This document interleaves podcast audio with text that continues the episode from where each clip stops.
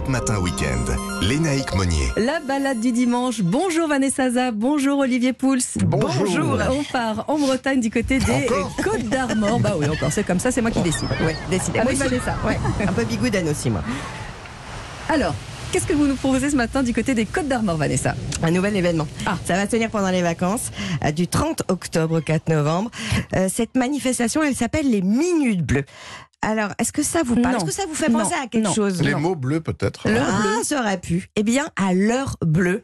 Vous ça. savez, cette heure bleue, c'est cette, ce fameux moment où les rayons du soleil sont très discrets à l'aurore ou au crépuscule et que le ciel m'apprend des, des nuances un peu bleutées. Mhm. Donc c'est une lumière assez unique hein, qui, qui fait vibrer. Faut qu'il soit beau, faut qu'il fasse beau quand même. Hein. On est d'accord. Alors beau ou pas beau, d'ailleurs, ça a quand même inspiré beaucoup, beaucoup de peintres.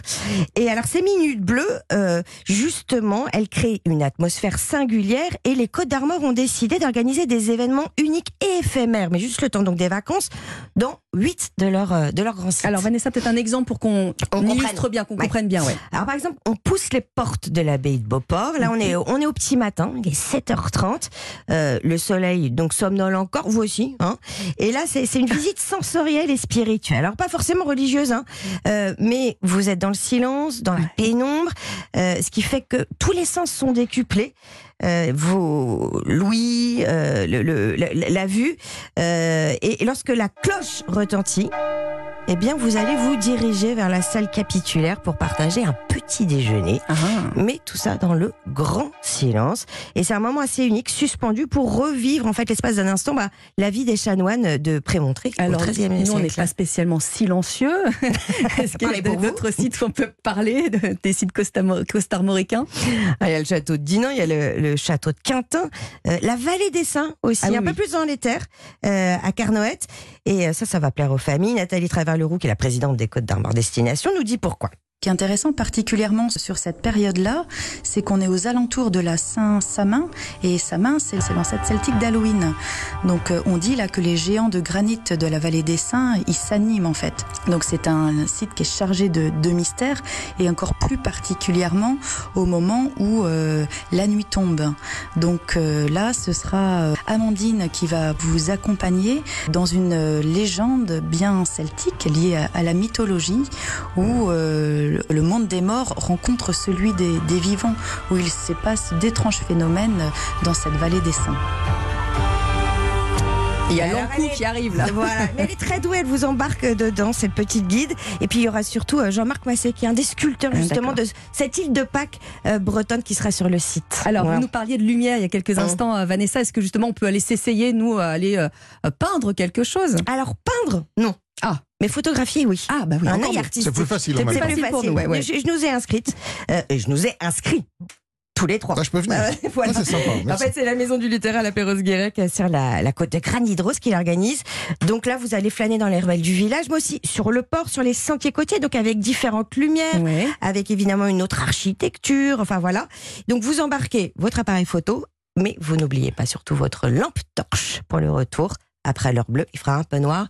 Sur la côte de Granitros, c'est un peu compliqué. Et on retrouve euh, les infos sur euh, et les réservations hein, d'ailleurs sur euh, côtedarmor.com. On va Exactement. profiter d'être dans le coin évidemment, euh, Olivier, euh, pour manger. Alors moi j'adore ça, les fameux cocos de Paimpol. Je savais que ça vous Bah ouais, parlerait. c'est super bon, c'est la saison. Euh, C'est la saison, et, et- et puisqu'on les ramasse à peu près de mi-juillet jusqu'à mi-octobre, c'est la fin de, de- des, des cocos frais hein, Ouais. qu'on peut trouver sur les marchés. J'imagine que quand vous étiez plus jeune Oh là là-bas, là, vous ça en mijotait, mangiez. ça mijotait. Quand vous étiez plus heures. jeune, il y a très longtemps, Non, mais quand, vous étiez dans les. Côtes d'Armor, voilà, Voilà. exactement. Alors c'est la spécialité des, des, des Côtes d'Armor, c'est une appellation d'origine protégée depuis 1998 et c'était pas un, un légume qui est originaire des Côtes d'Armor, mais qui a bel et bien été apporté là-bas.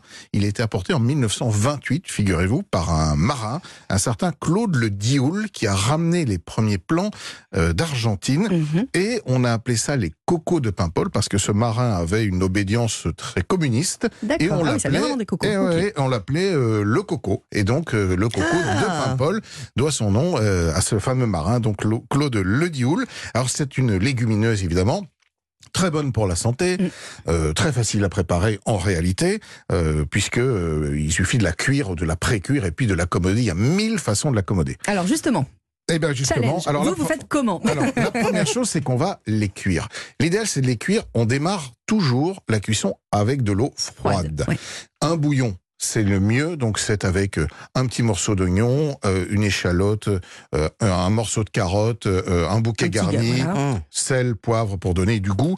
La cuisson à partir de l'ébullition, c'est entre 20 et 30 minutes, ça dépend. Il faut les avoir un tout petit peu al dente comme. Mm, ça doit mm, pas être trop mou le coco de pain poli. Après, on l'accommode traditionnellement, par exemple avec de la tomate, Tomate. tout simplement. Ouais, classique. On peut l'accommoder aussi avec euh, euh, d'autres euh, produits régionaux. hein. On peut, on peut y rajouter de la viande, etc.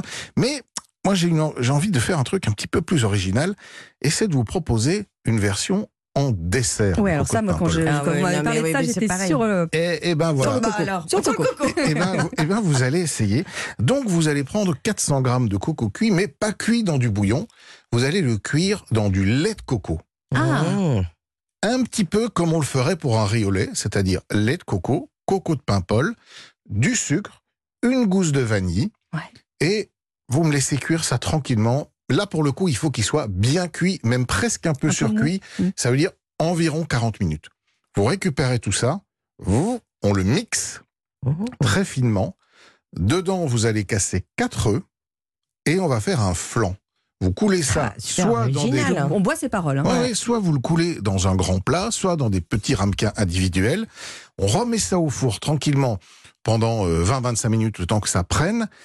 On le retire, on le laisse refroidir, reposer au frais pendant 2-3 heures, et on a un Je flan prends des notes. coco, coco de Paimpol, noix de coco, enfin lait de coco, aromatisé à la vanille, légèrement sucré. Je vous garantis que c'est surprenant et que quand vous dégustez ça, d'abord la texture est très agréable, mais personne ne peut imaginer qu'il y a du coco de Bah, Paimpol à l'intérieur. C'est On est incroyable. Non, franchement, moi, je suis convaincue. Je vais Voilà. essayer. euh, On ça à 8 heures, on On- part toutes hein les deux. hein. on part, y va. on- Je essaie. veux vos photos. ok, vendu. Ouais, promis. les photos, vous voulez pas goûter, quoi. On Ah a bah, bien je, veux, compris. Bah, je veux bien venir goûter aussi, mais bon, je, je veux déjà les photos.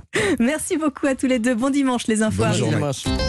Lénaïque Monnier, Votre matinale info sur Europe 1.